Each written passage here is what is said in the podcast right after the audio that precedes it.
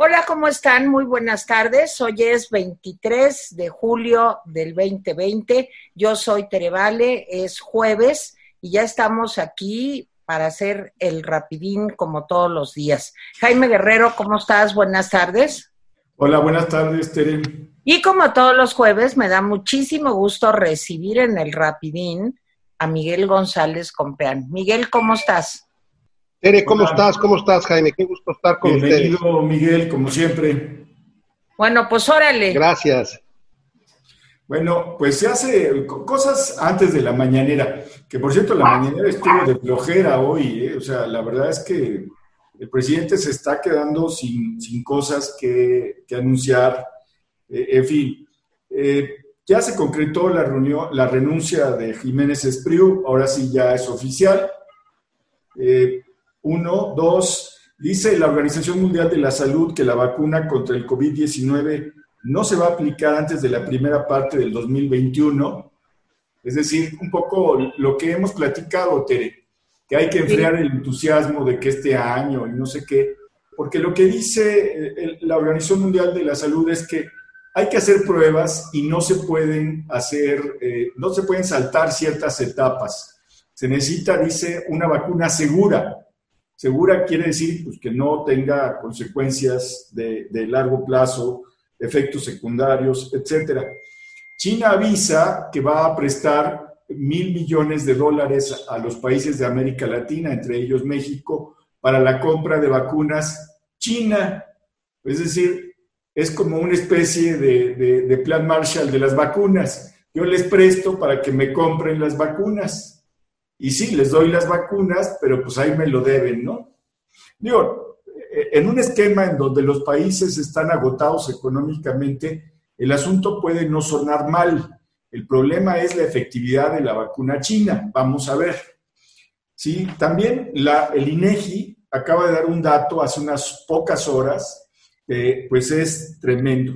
¿Se acuerdan que habíamos dicho que había 13 millones de personas en paro? Quiere decir que pueden estar desempleadas o que eh, les dijeron sus, jefes que se fueran a su casa y a ver si cuando termina esto los contratan. Bueno, pues esos 13 millones, dice el INEGI, ya subieron a 15.7 millones.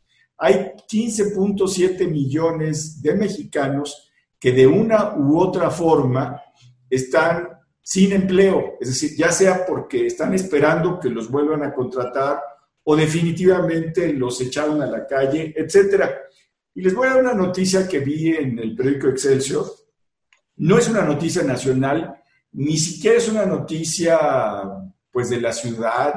En, fin, eh, hay un niño de 11 años que se llama Luis, Luis Ángel, pues que ante la expectativa de que su mamá se quedó sin trabajo y no tienen dinero para comer, eh, pues sacó sus juguetes, unos juguetes muy bonitos, unos carritos, etcétera, y se fueron a la calle de Frontera y Cuauhtémoc, ¿sí?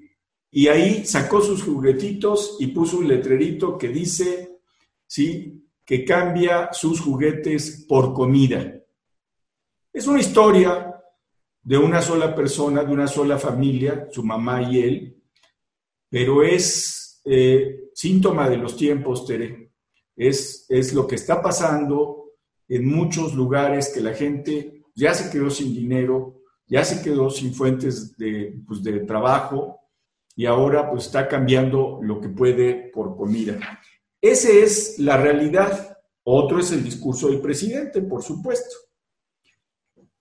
Le preguntaron sobre los nuevos consejeros del INE y dijo que, bueno, pues que él les pide que sean íntegros, que sean honestos, que fue producto de un acuerdo. No sé, si, no sé qué quiso decir eso, pero enfatizó mucho esa palabra, el acuerdo, como diciendo, pues quién sabe. ¿sí? Y les pidió que no se dobleguen ante ningún partido ni ante el gobierno. En fin, este, pues ahí está. Y dijo eh, más otra nota, que presentará al presidente proyecto de reforma al sistema de pensiones para los trabajadores del Estado, pero, pero después de que pase la pandemia, porque eso sí necesita recursos y el gobierno pues ahorita no tiene, que ya hemos hablado de eso, ¿no, Tere? Es decir, Cuando le piden prestado dice que no tiene y cuando no presume que le sobra. Pero bueno, Miguel. Eh, pues mira, Jaime, eh, la mañanera de hoy, en efecto, tienes razón. Eh, es en la conclusión de una serie de cosas que ya veníamos sabiendo, como porque que tienen que ver con, con la renuncia de Jiménez Espriu. La verdad es que no está muy claro cuáles son las razones. Este, alguien lo atribuía a, que su esposa estaba eh, involucrada con una empresa que a su vez estaba involucrada con Odebrecht y que pues estaba metida en el, en el ramo energético, así que pues, no, no, no era así como muy defendible. Eh, hay quien piensa que la reducción de los 3.800 millones de pesos en, en, mantenimiento de carreteras, pues era ya lo que lo que ya era la picota para terminar con el asunto.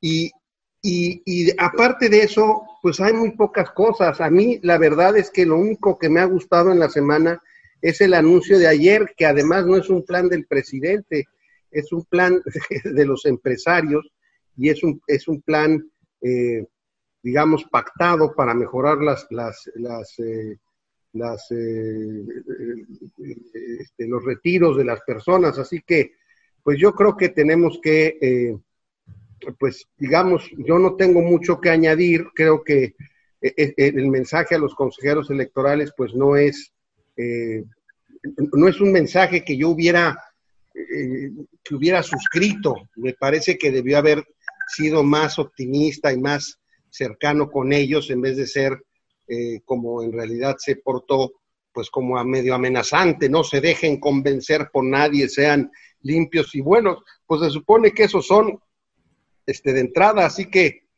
pues en fin, yo creo que ahí la dejo, no, no tengo mucho más que añadir respecto a estos dos temas, la verdad. Bueno, pues miren, de, van a decir que yo soy este, una pesimista total, y pues sí, yo creo que sí soy yo no sé, digo, qué bueno que salió los consejeros del INE, qué bueno que votaron, creo que 399 a favor, hubo cinco abstenciones, en fin, qué bueno que no pasó lo que quería que pasara el señor Ackerman, me parece maravilloso, sí. Ahora, que yo diga, híjole, esto es garantía de que vamos a tener un proceso electoral como queremos la mayoría de los mexicanos limpio? No sé, no sé. Yo creo que habrá que ver, habrá que esperar, pero hay una cosa que a mí me preocupa y mejor la digo. Eh, Carla Humphrey, que me parece una joven eh, muy inteligente, con muy buena preparación, eh, a la que conozco desde que era muy chiquita, etcétera, y me parece fantástico que haya llegado. Estaba trabajando con Santiago Nieto. O sea, su jefe era Santiago Nieto. Entonces, este, digo yo en lo personal, ahora sí que en lo personal, pues qué bueno que llegó y me da mucho gusto y demás.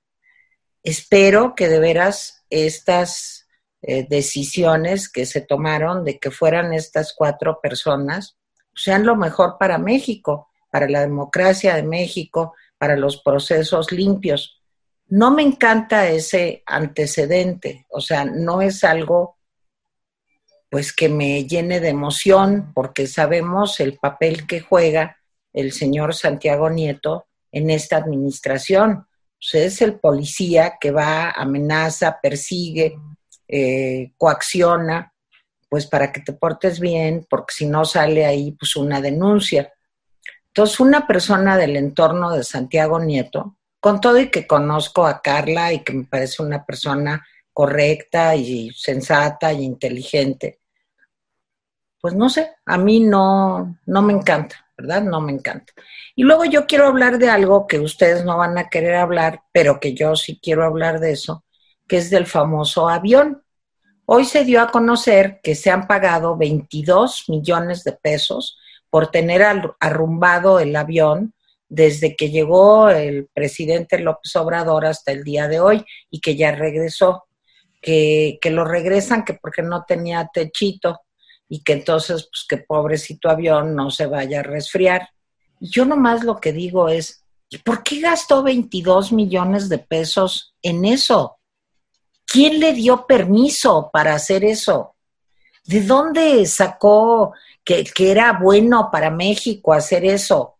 Esa decisión, parece una decisión no mala, pésima, lo que le sigue, sobre todo en las condiciones actuales. Y esto pega muy bien con lo que estaba diciendo Jaime, porque esta escena de un niño vendiendo sus carritos para ayudarle a su mamá para comer, pues no es ninguna novedad. Yo aquí en la esquina de mi casa, eh, a, cada rato vienen personas, se paran y dicen, ayúdeme con algo para comer, porque no tengo para comer y se para la gente y algunos les dan comida, otros les dan dinero, en fin. Ahora, en una situación de este nivel, estamos como para tirar a la basura, despilfarrar 22 millones de pesos. Luego, es más dinero, porque aparte de eso, rifó el avión.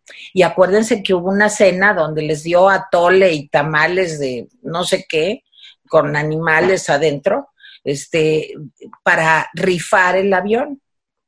Y los empresarios colaboraron con ese dinero. Luego empezó a vender los cachitos, venderlos tantito a fuerzas, ¿verdad? Entonces, ¿cuánto le ha sacado al avión el señor López Obrador?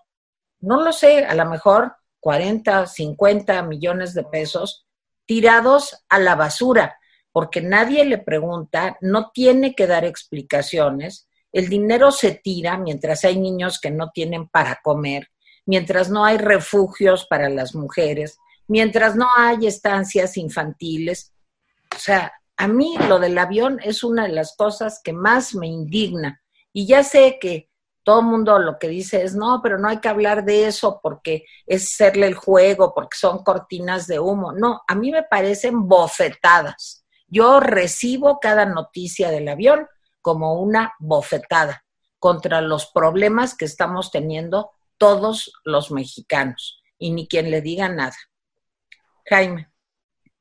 Sí, bueno, lo de ayer fue, y hay que decirlo, nos lo señalaron algunos de, los, de las personas que amablemente nos escriben.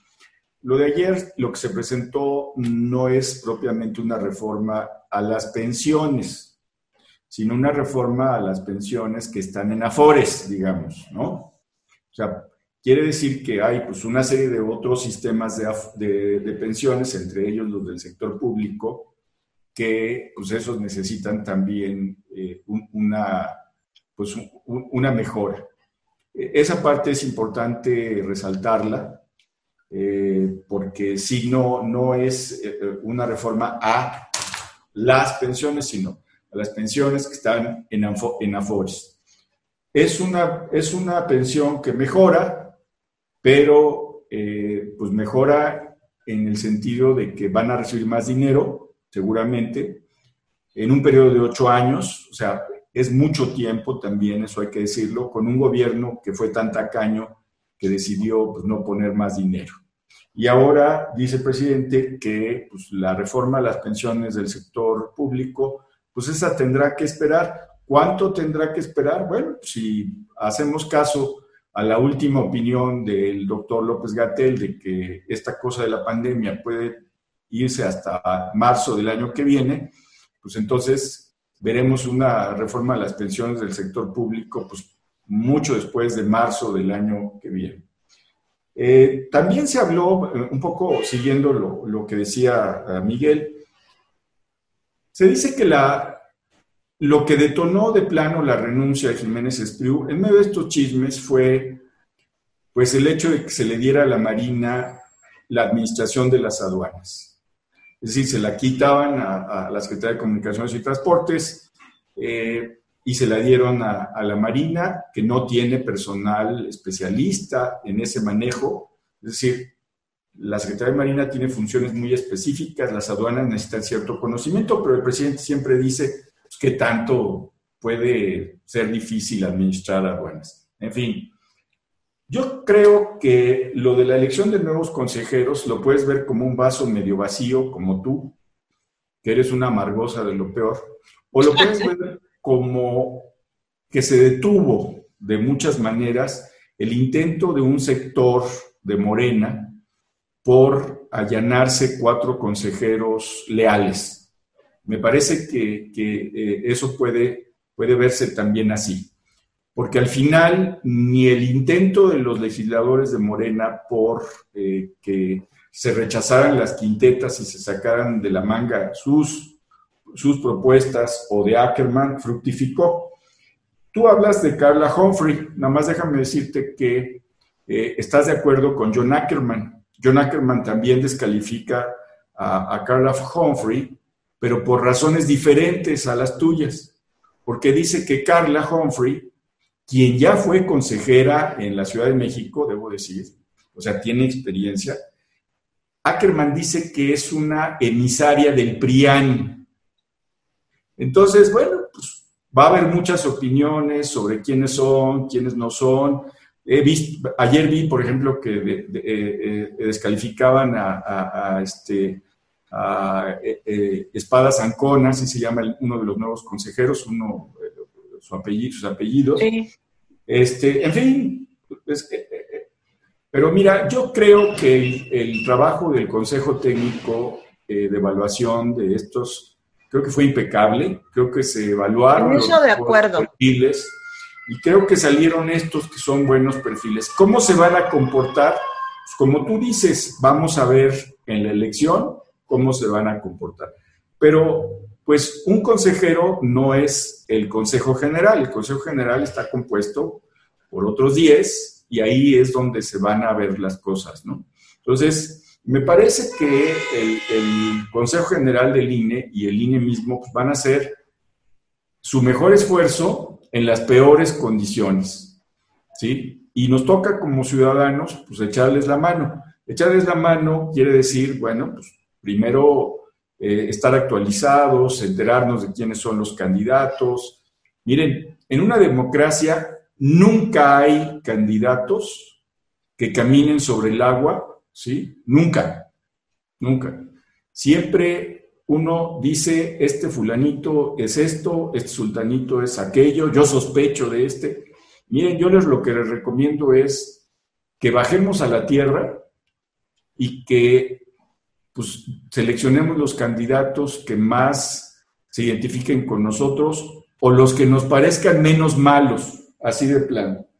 Y por desgracia, yo me niego a hablar del avión, pero voy a decir una cosa, va a ser inevitable el lunes, porque ojo, ojo, como al presidente ya se le acabaron los temas y todos los temas que puede abordar son malos, es decir, economía, pues vean lo que les decía, 15.7 millones de personas que no están trabajando, es duro, eh, en COVID, ya, ya pasamos de los 40 mil personas fallecidas.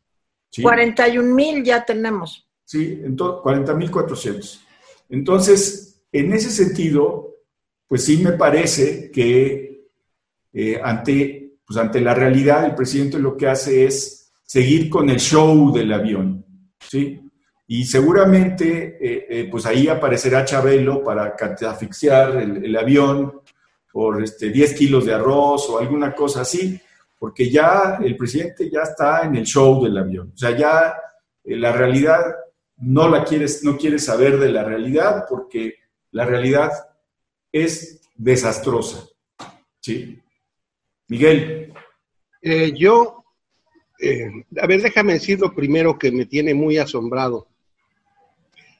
Yo creo que el, asunto de la transmisión de las, de las aduanas a, la Secretaría de Marina o que, que lo administren la Secretaría de Marina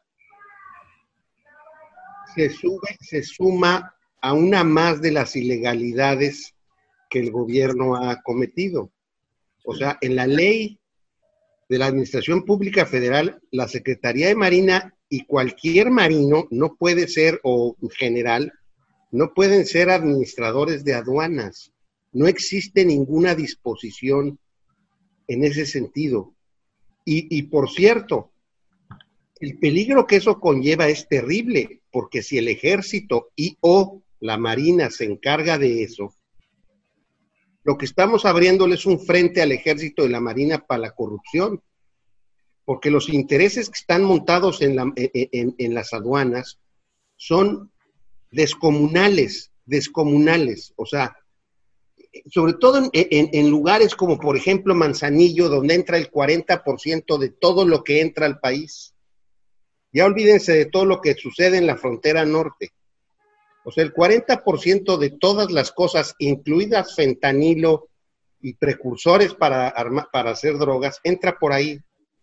Yo no sé cómo va a resistirse o cómo va a poder combatir eso un general o un marino, lo mismo puede conseguirse con un ciudadano o con un servidor público. Y por cierto, las aduanas sí requieren un cierto sentido técnico de administración. Claro, claro que sí. No, no, no es nomás échenle ahí. Entonces, este, o sea, no, no, eh, eh, cuidar las aduanas, pues eso sí puede hacerlo la Marina, pero administrar las aduanas, eso sí no se puede. Entonces es una ilegalidad brutal como lo es el hecho de que Lozoya esté en el hospital sin haber sido presentado frente a un juez. No ha sido, todavía no lo llevan frente a un juez de control. Y España, pues dice, oigan, pues yo lo mandé de, de aquí, lo mandamos porque un juez dijo, mándenlo con un juez de México. Y se han hecho absolutamente tontos con eso. O sea, mal llegó, lo llevaron al hospital, a, a operarse de una hernia yatal. le sacaron las muelas del juicio. Yo creo que le sacaron las muelas del juicio. Eso fue lo que le pasó. o sea, por una hernia yatal, o sea, digo, lo único que tienes es un reflujito, o sea, te da acidez que se quita con un omeprazol, hombre. Entonces, digo, si creen que somos tontos, pues la verdad sí se pasan de salsas. No, sí somos, sí somos. Bueno, pues sí, seguramente somos muy tontos porque, en fin. Pero la cantidad de ilegalidades en función de seguir llevando el espectáculo, como bien lo señala Jaime, porque no tiene otra cosa que ofrecer. O sea, no hay una sola obra terminada, no hay un solo proyecto andando. El, asunto de la siembra de árboles ha sido un fracaso estrepitoso y grosero, o sea, no, no, han crecido ni el 7%, por, el 10% de los árboles sembrados y por cierto, el programa va con un retraso del casi del 70%. O sea, está tan mal la situación que la verdad es que Lozoya es una especie como de, fíjense qué paradoja, se ha convertido en una especie de héroe que lo va a salvar a él. de repente es, una cosa increíble, increíble. Ay, Dios mío. Es San Lozoya. Sí, San Lozoya que me vino a salvar a pesar de que es neoliberal y, corrupto y priista y, o sea, San Lozoya. Entonces, yo, bueno, además de que, miren, les voy a decir una cosa, nada más para que quede claro y hagamos la advertencia en el rapidín de una vez ese hombre ya está libre. Pues sí. O sea, llegó como acusado para un proceso, pero ya está libre. ¿Por qué?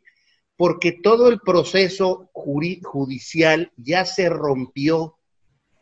O sea, el mínimo, el debido proceso, como indica la Constitución y las leyes, ya está roto.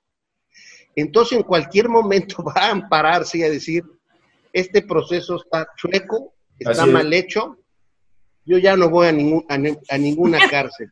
y ya no suelto la sopa tampoco. ya no, y ya no suelto la sopa tampoco. ¿Cómo ven? Entonces, estamos en el peor de los mundos por las necesidades del presidente de, querer manejar políticamente el asunto en vez de seguir el debido proceso jurídico, hombre. Entonces, aduanas, este, Lozoya, un programa para mejorar las pensiones, aunque sea del apartado A, solamente el 23 constitucional, que va mejor. O sea, es un buen programa, pero que no propuso él. O sea, se lo propusieron, fíjense nada más, el líder de la CTM, o sea, un priista reconocido, por cierto, respetado, este, reconocible, un priista, o sea, la foto de ayer es, es, es de risa loca, o sea, es la Concamín y, y la CTM diciéndole, oiga, pues aquí tenemos un programa que es viable y que va a mejorar las cosas, y se lo quiere endilgar él. Cuando, que no puso un peso, porque todo se los enjaretó a los empresarios, todo, todo. Ahora, ¿cómo le van a hacer? A mí la, me de veras me dio pena ajena el señor del Consejo Coordinador Empresarial, el señor Salazar. O sea, me pareció lamentable, lamentable. Yo entiendo que es el presidente, que no pueden romper, que los negocios, que no sé qué. Se me hizo casi humillante. Y luego las declaraciones, no, pues sí, nosotros, cada vez que nos diga, que nos diga que el único que hace es sacarles dinero. Lo único. Pero, pero es peor todavía, Tere, porque te voy a decir, es peor porque, porque en realidad lo que el presidente hizo ayer, y por eso hoy no tiene nada que decir, es ya se dio cuenta de que el Estado tiene un límite. O sea, hay un, no, no es omnipotente. Esto ya lo, ya lo analizó alguien alguna vez, refiriéndose al caso de Cárdenas. Este, o sea, se llamaba, el libro se llama Los límites del poder del Estado, y, eh, de Nora Hamilton, creo que es, no, no me acuerdo. Pero, pero ya, ya se analizó, o sea, hay un límite porque las cosas están interconectadas en la sociedad y entonces, si tú te quieres pasar de salsa queriendo, porque la idea caminó de que a lo mejor hacíamos una sola fore para todos y entonces el sector empresarial... Sí, pues el suicidio. O sea, no, eso sí, eso es un suicidio. Entonces, creo que es muy importante lo de ayer y es muy importante la actitud de hoy, porque evidentemente se ha quedado de repente sin discurso. Y tiene razón Jaime, está dedicado a hacer un espectáculo o a buscar, a ver cómo echa unos payasitos, a, que echen unas pelotitas y, a ver cómo le hacemos. Esa es la parte que es, a mí me parece más dramática. Pero bueno, ahí la dejo. Jaime, ¿qué onda? ¿Comentario final o qué? Ya, eh, hay una apuesta peligrosa que está haciendo el presidente de la República, que es eh, utilizar al ejército y la marina como punta de lanza contra la corrupción. Es una concepción peligrosa porque apuesta, eh, y apuesta bien, porque todas las encuestas de opinión acerca de qué, en qué sectores confiamos más y confiamos menos, pues tú sabes que siempre está arriba el ejército y la marina, o la marina y el ejército. Y hasta abajo me parece que están los policías y los diputados. Sea, la gente no confía en los policías y los diputados, pero sí tiene una alta confianza el ejército y la marina. ¿sí? En fin, vamos a suponer que esas encuestas de opinión son ciertas, supongámosla como, como un elemento didáctico nada más. Entonces el presidente lo que dice es automáticamente que eh, como son como están bien, bien retratados, entonces hay que utilizarlos para combatir la corrupción. Déjenme decirles que ese tipo de usos no funciona. Y no funciona porque lo que tú haces es simplemente meter a, a, dos instituciones como es el ejército y la marina en esquemas en donde en efecto lo que va a pasar es que tiendan a la corrupción, porque no hay ¿sí? Los eh, canales, no hay los candados que te permitan verificar si el ejército o la marina son corruptos.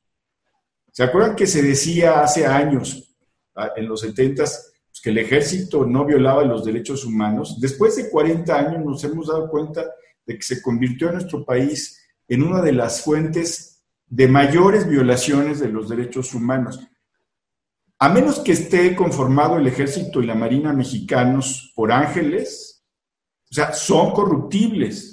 y me preocupa porque no hay canales y candados adecuados. Miren, uno de los ejércitos que más se ha vigilado a sí mismo es el ejército de los Estados Unidos. Ustedes recordarán, eh, Miguel y Tere, pues el escándalo Irán Contras, ¿sí? En donde se dieron a conocer, pues que grandes figuras del ejército de Estados Unidos estaban mezclados con una red de corrupción en donde lo mismo pagaban a gente contra gobiernos que lo mismo pagaban a eh, pues personas que estaban metidas en el contrabando. Dos datos verificados por los periódicos norteamericanos, cuando acaba la guerra de Vietnam, hay una cadena, una red de tráfico de estupefacientes de sudeste asiático hacia Estados Unidos, organizado por gente que había estado ahí, que era del ejército.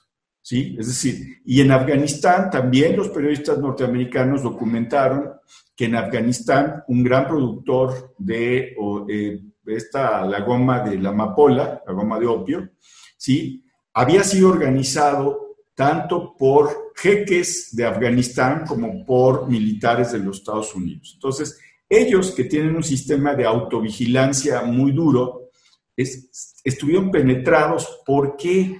Porque la única forma de combatir la corrupción es que todos nos vigilemos unos a otros, que haya mecanismos de vigilancia eh, sobre el ejército, sobre la policía y sobre los vigilantes. No hay otro remedio para eso. Todo lo demás, el ejemplo, el acusarlos con las mamás, decir que no se portan bien, este, van a, la gente ya no los va a querer, etcétera, etcétera, no sirve la voluntad no sirve ¿sí? si no hay mecanismos institucionales para asegurarnos. Ese sería mi comentario final. Creo que estamos en una mala apuesta del ejército y la marina y creo que finalmente, pues, quién sabe por qué seguía Jiménez Espriu, pero en este caso sí es terrible. En fin. Miguel, ¿tienes algún comentario final? Sí, eh, respecto a lo que dice Jaime, Nada más una cosa, lean el espléndido libro o vean la película que se llama Pantaleón y las visitadoras. O sea, en Pantaleón y las visitadoras nombran a un cuate del ejército por organizar servicios de prostitución a lo largo del Amazonas. Yo vi la película también. Y, y, aquello acaba muy mal, muy mal acaba.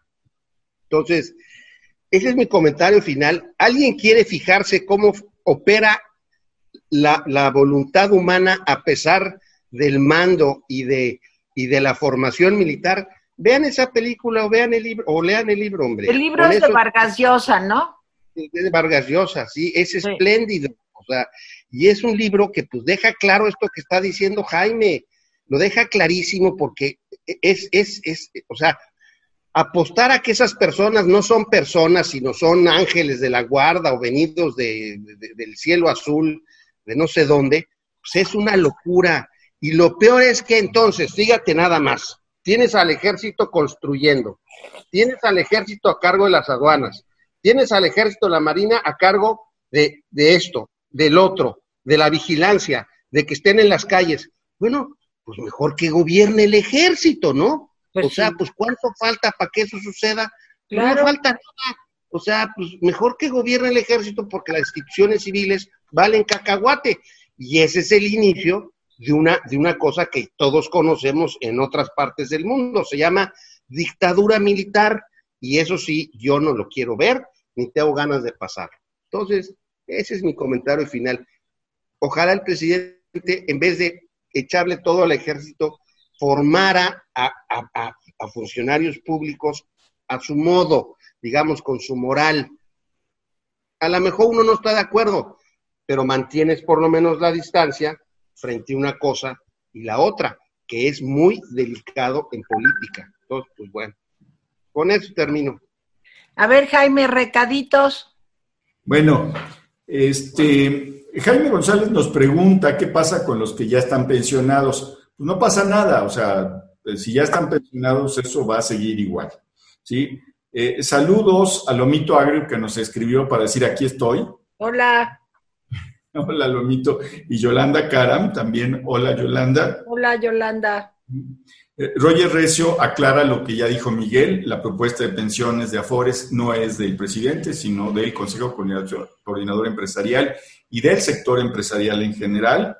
Y varios de nuestros, eh, pues de la gente que nos lee, conoce al chino Herrera, seguramente tienen la edad que nosotros teníamos. son grandes. El, chino Herrera hizo varias películas, de, de veras, y tenía, era parte de un sentido del humor muy mexicano, pues de otras épocas, ¿no?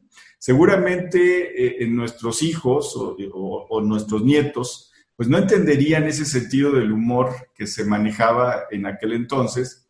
Eh, el chino Herrera, pues era yucateco, no chino. Pero parecía chino. Sí, pero pues ya ven que aquí en México nos da por decirles eh, el, el, negro, el chino, el, etcétera. Yo, yo cuando era pequeño, junto, eh, había una miscelánea que era administrada por una persona que había venido de Japón, pero todos en el barrio le decíamos el chino. Exacto.